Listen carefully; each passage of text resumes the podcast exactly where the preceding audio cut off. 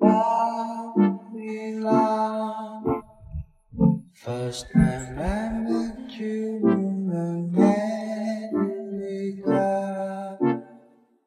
you showed me the way to your lonely heart.